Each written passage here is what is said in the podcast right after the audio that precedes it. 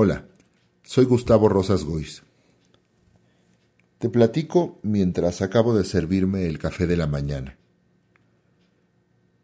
Cuando te digo esto, te platico de dos cosas que no hacía cuando empecé a tener contacto con la poesía. Ni tomaba café, ni me gustaba levantarme temprano por la mañana. Hoy es una de las rutinas que hago todo el tiempo. Me levanto temprano, tal vez son las preocupaciones de la edad, tal vez es el cambio que va cada uno experimentando con el tiempo.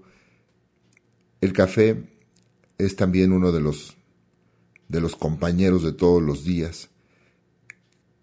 Si bien divide opiniones, yo estoy en el lado que dice que tres tazas al día son alegría. Hoy te voy a platicar de la poesía, uno de los temas que, que me ha interesado desde hace muchos años.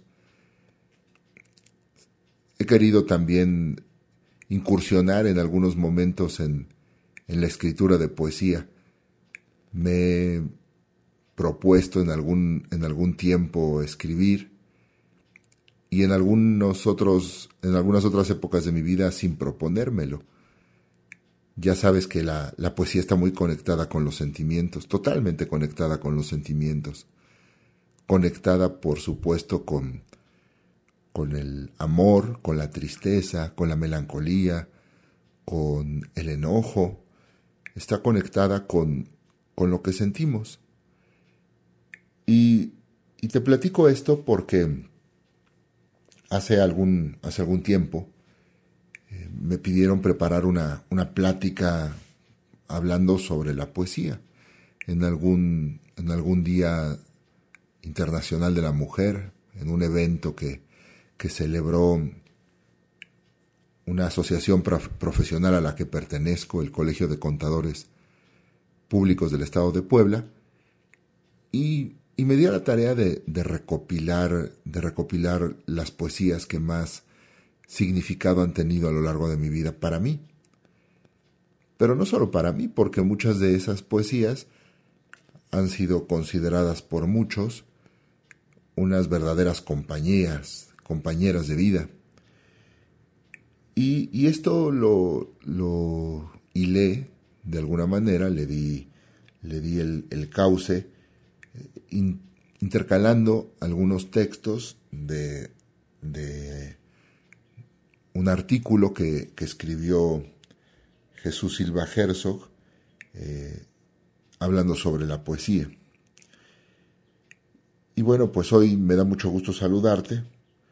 De lo que vamos a hablar tal vez no es un tema de todos los días para todos nosotros, podríamos considerarlo algo irrelevante, pero la poesía nos conecta con lo trascendental y viaja con nosotros. Muchas frases, muchas, muchas líneas de, de un poema, algunos párrafos o las poesías enteras se manifiestan en nuestra plática, en nuestros pensamientos. Y por eso vamos a hablar de poesía, como dijo alguna vez Mario Benedetti, de vez en cuando hay que hacer una pausa, contemplarse a sí mismo, sin la fruición cotidiana, examinar el pasado rubro por rubro, etapa por etapa, baldosa por baldosa, y no llorarse las mentiras, sino cantarse las verdades. ¿Por qué la poesía nos acompaña durante la vida? Nos acompaña durante la vida porque precisamente nos canta las verdades. A mí me ha perseguido, he coqueteado con la poesía toda mi vida. De niño en los concursos de declamación, disfrutando la música de los versos. De joven buscando palabras para expresarme. Un día me animé a escribir. No sabía, no sé, nada pero sabía entonces, cuando era joven, muchas cosas mejor de lo que ahora las sé. Al menos me sentía más seguro. Escribí buscando que la poesía fuera mi oficio. En algún tiempo quise que me acompañara como acompañaba Alfonso Reyes. Cuando escribía, no cabe duda. De niño, a mí me seguía el sol. Andaba detrás de mí como perrito faldero, despeinado y dulce, claro y amarillo, ese sol con sueño que guía a los niños. Saltaba de patio en patio, se revolcaba en mi alcoba. Aún creo que algunas veces lo espantaban con la escoba. Y a la mañana siguiente ya estaba otra vez conmigo, despeinado y dulce, claro y amarillo. Ese sol con sueño que sigue a los niños. El fuego de mayo me armó caballero, yo era niño andante y el sol mi escudero. Todo el cielo era dañil, toda la casa de oro, cuánto sol se me metía por los ojos. Mar adentro de la frente, a donde quiera que voy, aunque haya nubes cerradas, oh cuánto me pesa el sol, oh cuánto me duele adentro esa cisterna de sol que viaja conmigo. Yo no conocí en mi infancia sombra, sino resolana. Cada ventana era sol, cada cuento era ventanas. Los corredores tendían arcos de luz por la casa. En los árboles ardían las ascuas de las naranjas, y la huerta en lumbre viva se doraba. Los pavos reales eran parientes del sol la garza empezaba a llamear a cada paso que daba, y a mí el sol me desvestía para pegarse conmigo, despeinado y dulce, claro y amarillo, ese sol con sueño que sigue a los niños. Cuando salí de mi casa con mi bastón y mi hato, le dije a mi corazón, ya llevas sol para rato. Este solo y no se acaba, no se me acaba, lo gasto. Traigo tanto sol adentro que ya tanto sol me cansa. Yo no conocí en mi infancia sombra, sino resolana. A lo largo de, de, todos estos años tuve muchas influencias. Encontré a muchos hombres y mujeres generosos, generosas, que me compartieron sus poesías, que me explicaron algo de lo que ellos sabían sobre la poesía. Recuerdo que aproximadamente tenía 21 años, 22 tal vez, y, y Christy, mi novia, ahora mi esposa, me dijo que había en la, en la Universidad Iberoamericana en Puebla un curso de poesía. Fue un taller un taller pequeño. Habrá durado unas cinco semanas, tal vez, cuatro o cinco sábados.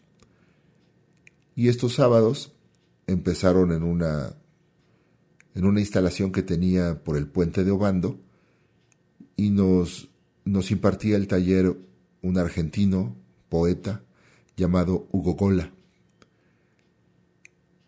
Y nos empezó a platicar sobre, sobre la poesía, sobre, sobre el lenguaje poético.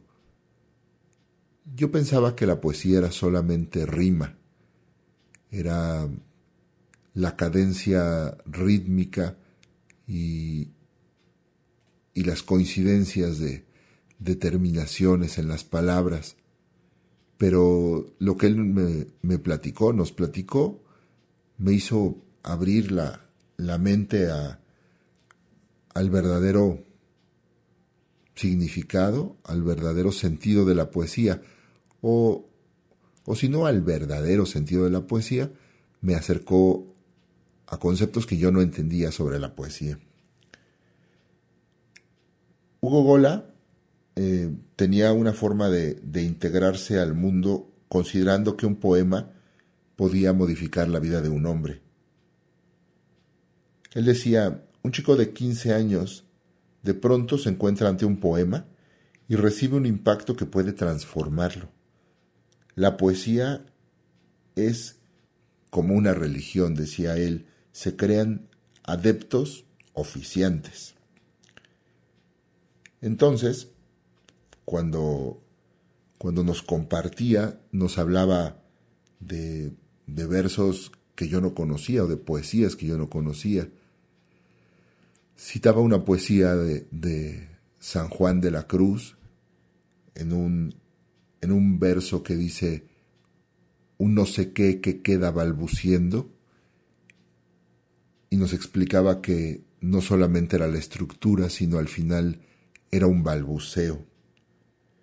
Nos, nos leía a Borges, eh, nos, nos dijo en esa ocasión cómo reconocer una buena poesía. Citando a Borges dijo, yo sé que una buena poesía es aquella que hace latir fuertemente mi corazón. Esas sesiones terminaron en casa de mis padres porque también decía Hugo Gola que no se puede hablar de poesía sin tomar un poco de vino y en la instalación de la universidad no se permitía tomar vino. En esa época escribía, escribía porque, porque estaba enamorado. Muchos años dejé de escribir, solamente escribía algo en la Navidad. Y, no sabía por qué exactamente en la Navidad. Yo pensaba específicamente que era por, por la época, pero, pero yo entiendo que en momentos en que uno se conecta más con el espíritu, pues hace un poco más sencillo el acercarse a la poesía. Les decía que, leyendo a Jesús Silva Herzog en la revista Nexos, cuando hablaba sobre poesía, citaba especialmente a Joseph Brodsky, un poeta ruso que vivió en el siglo pasado y que incluso se mereció el premio Nobel en 1987. Esto que él platicaba me ayudó a hilar un poco más mi experiencia con la poesía. Brodsky, según lo cita Silva Herzog, decía, la poesía no es un entretenimiento. No es siquiera un arte. La poesía es nuestra finalidad como especie. Si lo que nos distingue del resto del reino animal es el habla, entonces la poesía, como la forma superior del habla, es nuestra diferencia genética. Los filósofos, los teólogos, han considerado que el hombre tiene una inteligencia espiritual, algo que nos hace entender la vida de manera sensible. Y esa inteligencia espiritual es algo que debemos alimentar. No nos refugiaríamos en lo sagrado si entendiéramos que todo es sagrado, escribió alguna vez Fray Marcos. Y regresando a San Juan de la Cruz, al cual citaba Hugo Gola, él escribió su experiencia de lo divino hablando de Dios en el cántico espiritual. Yo entonces, cuando la conocí esta, esta poesía, pensaba solamente en lo poético.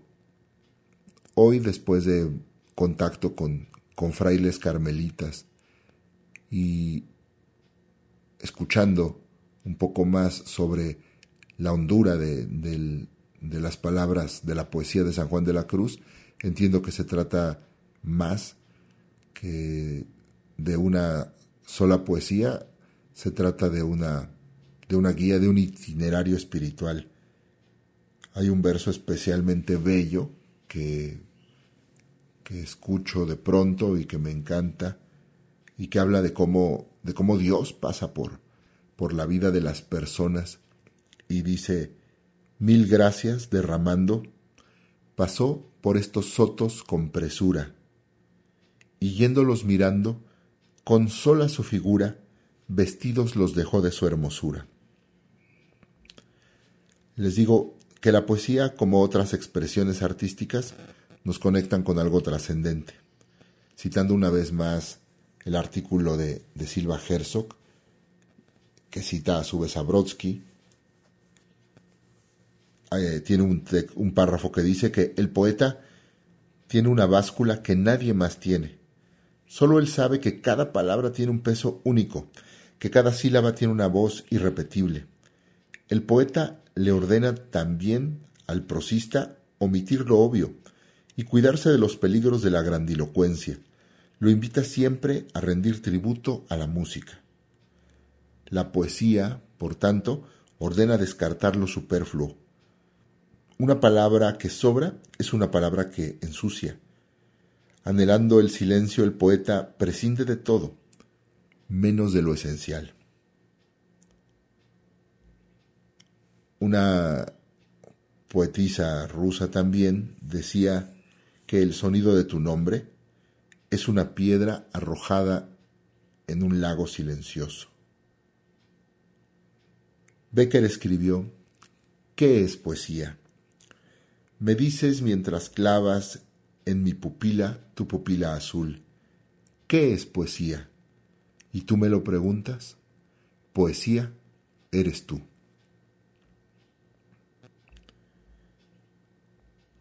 Uno de los, de los poetas que, que marcó mi, mi adolescencia, mi, mi adultez temprana, es Gilberto Owen, poeta sinaloense,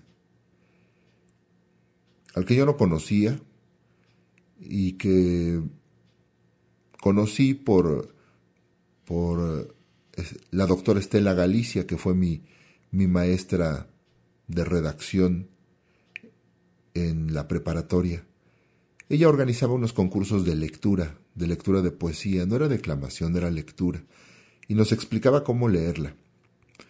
Y nos ponía a todos a leer, y al final hacía una eliminación, y, de cada uno de los grupos pasaba el lector que había sido elegido de acuerdo a la, a la mecánica, a la dinámica que ella, que ella seguía. Y, y, los que ganábamos en cada grupo, íbamos a una, a, un último, a una última ronda, a la final, que se celebraba en la Casa de la Cultura aquí en Puebla. Ella era la directora entonces de la Biblioteca Palafoxiana, que es una joya que tenemos en Puebla que no debes dejar de visitar cuando vengas a Puebla. O si estás en Puebla, vela a visitar, porque a veces los, los habitantes de una ciudad somos los los que menos conocemos las, las maravillas de nuestra ciudad. Bueno, Gilberto Owen tiene un libro, eh, una serie de poesías, cuatro o cinco tal vez, no me acuerdo, que mm, se llaman el libro de Ruth. Estas, estas poesías eh, están inspiradas en los sentimientos que él consideró que tenía voz, que era el, el dueño de una, de una finca o de un, de un lugar al que llegó Ruth. Ruth era una moabita, vivía en el Moab y quedó viuda, era muy joven y en el lugar donde, donde vivía, en el, en el Moab, hubo una gran sequía, una carencia gigante y ella decidió partir a otras tierras. Y Ruth eh, llevó consigo a su suegra, a Noemí, y, no, no, la abandonó. Cita el, el Antiguo Testamento cita unas palabras de Ruth cuando su suegra le dice vete y déjame aquí y le dijo Ruth no no no a donde yo a donde quiera que yo vaya tú irás. Y tu tierra será mi tierra y tu Dios será mi Dios y se llevó a su suegra y de pronto llegaron a una plantación eh, de, este, de este hombre de voz que estaba cosechando el trigo. Y entonces Ruth se acercó y le pidió que le permitiera recoger lo que sobraba, lo que se caía de la cosecha, las espigas que, que quedaban regadas. Al tiempo Boaz se enamoró de Ruth y, y de ellos, de ellos y de su descendencia nació tiempo después Jesús.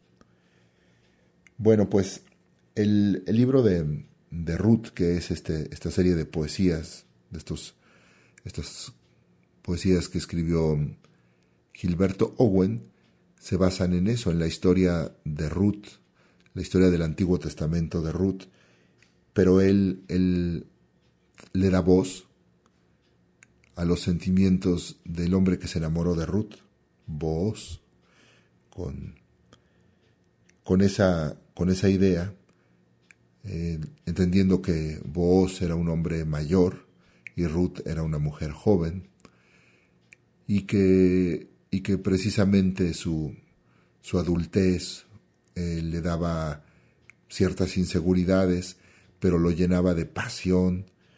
Eh, con todo eso, Gilberto Owen escribió, a mi gusto, unas de las poesías más bonitas de la literatura mexicana. Les voy a leer una, una de ellas que se llama Booz canta su amor. Me he querido mentir que no te amo. Roja alegría incauta, sol sin freno en la tarde que solo tú detienes, luz de morada sobre mi deshielo. Por no apagar la brasa de tus labios con un amor que darte no merezco. Por no echar sobre el alba de tus hombros las horas que le restan a mi duelo. Pero ¿cómo negarte mis espigas si las alzabas con tan puro gesto? ¿Cómo temer tus años si me dabas toda mi juventud en mi deseo? Quédate. Amor adolescente, quédate. Diez golondrinas saltan de tus dedos. París cumple en tu rostro quince años cómo brilla mi voz sobre tu pecho. Óyela hablarte de la luna, óyela cantando lánguida por los senderos. Sus palabras más nimias tienen forma. No le avergüenza ya decir te quiero. Me has untado de fósforo los brazos, no los tienen más fuertes los mancebos. Flores palúdicas en los estanques de mis ojos el trópico en mis huesos, cien lugares comunes amor cándido, amoroso y porfiado amor primero. Vámonos por las rutas de tus venas y de mis venas. Vámonos fingiendo que es la primera vez que estoy viviéndote. Por la carne también se llega al cielo. Hay pájaros que sueñan que son pájaros y se despiertan ángeles. Hay sueños de los que dos fantasmas se despiertan a la virginidad de nuestros cuerpos. Vámonos como siempre, Daphnis, Chloe. Tiéndete bajo el pino más erecto, una brisa de hierba entre los dientes, no te muevas así, fuera del tiempo. Si cerrara los ojos despertándome, me encontraría como siempre, muerto. La poesía nos lleva a fluir pero también a retumbar, escribe Silva Herzog. ¿Hacia dónde? Hacia cualquier lado. Lecturas, cacharros, historia, muerte. No importa el tema. Nada como la juventud para desarrollar lo sensible. Cuando era muy joven escribía muy apasionadamente. Escribí en un libro que publicó la editorial Cajica de aquí de Puebla en 1990, versos que le escribía a, mi esposa, a, Cristi, entonces mi novia, y, me había propuesto escribirle prácticamente todos los días, no, no fue así, pero algunas veces pues escribía muy fácilmente por lo que pasaba ese día, y otras veces escribía por lo que por situaciones en las que no había escrito nada, pero que recordaba en ese momento. Este verso que escribí en diciembre, el 27 de diciembre de 1988, se llama Tercer verso a los recuerdos, el día en que descubriste mi amor. Y trata de describir qué pasó antes de que le pidiera ser mi novia cuando ella descubrió que yo estaba acechándola. Y entonces se alejó un poco en esos días, en lo que decidía si quería o no tener novio. Ella era muy, muy jovencita, tenía 17 años. El esto dice así, Me descubrí, me descubriste, qué sé yo. Me veo desde lejos y parezco un tonto que se muere de dolor, por no pisar bien firme y con certeza, un tonto que ha caído en el amor. ¿Y para qué querer si no me quieren? No entiendo mi delirio de buscar a aquella que me enseñe cómo amar, a aquella que pensaba que tú eras, a ti que perdonarme ojalá puedas después de que no pude resistirme, y por decirte quiero, tengo que irme, hacia donde no estés, y eso me duele. Soy canto de un jilguero que se muere como mueren las rosas en otoño, como mueren la loba y su retoño por una tempestad en la montaña. Si vivo es porque quiero, si vivo es porque en mi alma algo se engaña creyendo que algún día podrías quererme. No creo que ni siquiera quieras verme. Siento ser el amigo que te falla. Mi corazón me pide que te siga y mi razón me pide que me vaya. Lo que cuenta para el poeta es tocar el límite. Nada puede quedar a la mitad, alcanzar la nota más alta, acceder a la idea más plena.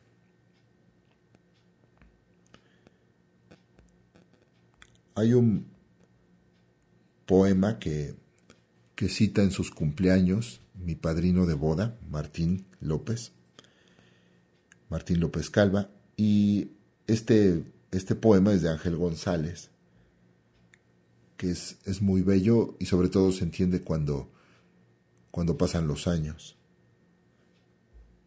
Se llama Cumpleaños y dice, yo lo noto, cómo me voy volviendo menos cierto, confuso, disolviéndome en aire cotidiano, burdo jirón de mí, deshilachado y roto por los puños. Yo comprendo, He vivido un año más y eso es muy duro. Mover el corazón todos los días, casi cien veces por minuto. Para vivir un año es necesario morirse muchas veces, mucho.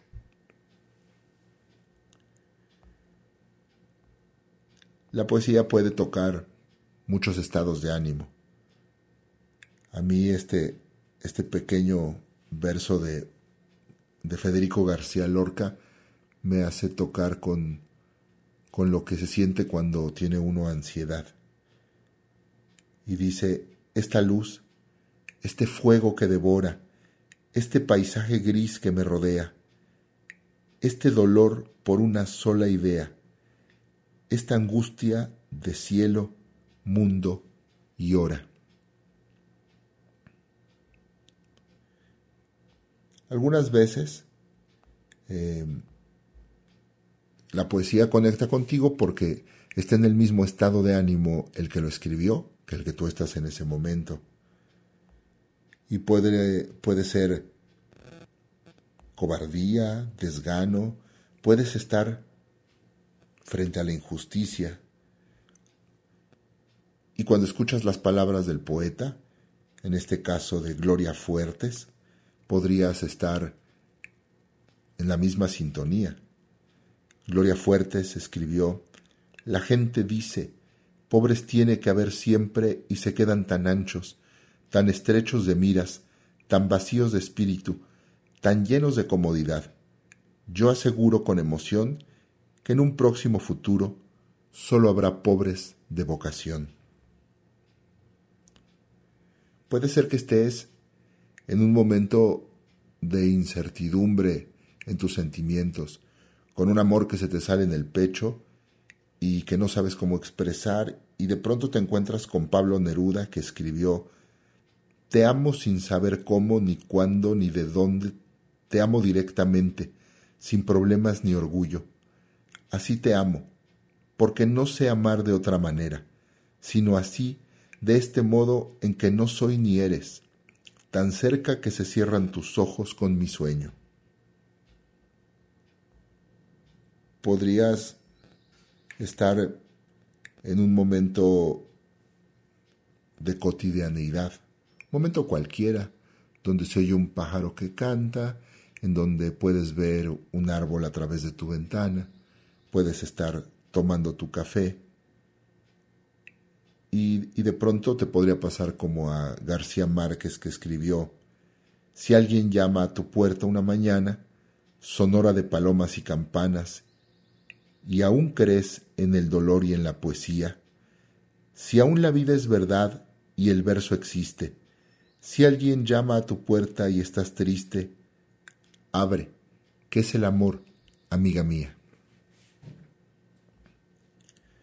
Pudieras estar también en un momento en el que en el que no quieres ya que te hable esa persona a la que tanto has perseguido, esa persona que que se aleja cuando cuando tú te acercas, que se acerca cuando tú te alejas y que, y que te está llevando por esos vericuetos del romance que, que estás, que te tiene intranquilo. Y podrías, y podrías encontrarte con, con una poesía, en este caso esta que se llama Ya no preguntes, que es, que es mía, y que dice, ya no preguntes más por mí, ya no preguntes con quién ando, porque ya estoy casi olvidando las cosas que sentí por ti. Ya no preguntes más por mí, pues mis amigos con descaro podrían decir que les conté lo mucho amor que aún te amo. Me encanta la poesía y sus y sus libertades porque porque dentro de, las configuraciones que toma la poesía hay algunas que, que sentimos tan clásicas que pensamos que, no, que ya no estarían bien en, en la época cotidiana. Y sin embargo, algunos poetas nos demuestran que, que son estructuras como el soneto, que, que, tanta, que tanto fruto dio en, en, siglos pasados, bueno, el poeta nos demuestra de pronto que, el soneto puede ser una, un vehículo ideal para hablar de, temas cotidianos. Un soneto es, son dos cuartetos y dos tercetos que tienen versos en decasílabos de once sílabas y en los cuales, en los cuartetos, rima la primera con la tercera línea y la segunda con la cuarta. Y en, la, en los tercetos eh, rima la primera línea del primer terceto con la primera del segundo y así, la segunda con la segunda línea del segundo terceto y la tercera línea con el tercer con la tercera línea del, del segundo terceto. Esta la escribe Joaquín Sabina, al que tanto hemos escuchado cantar, un letrista fantástico. Y esta, esta, este soneto dice, lo peor del amor, cuando termina, son las habitaciones ventiladas, el solo de pijamas con sordina, la adrenalina en camas separadas. Lo malo del después son los despojos que embalsaman los pájaros del sueño, los teléfonos que hablan con los ojos, el sístole sin diástole ni dueño. Lo más ingrato es encalar la casa, remendar las virtudes veniales, condenar a galeras los archivos. Lo atroz de la pasión es cuando pasa, cuando al punto final de los finales no le siguen dos puntos suspensivos.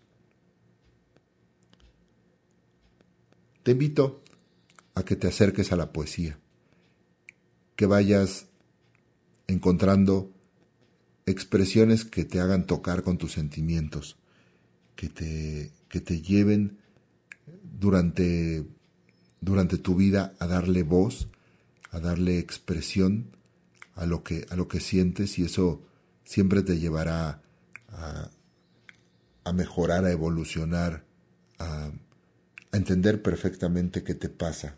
O mejor, tal vez no perfectamente, pero te ayudará.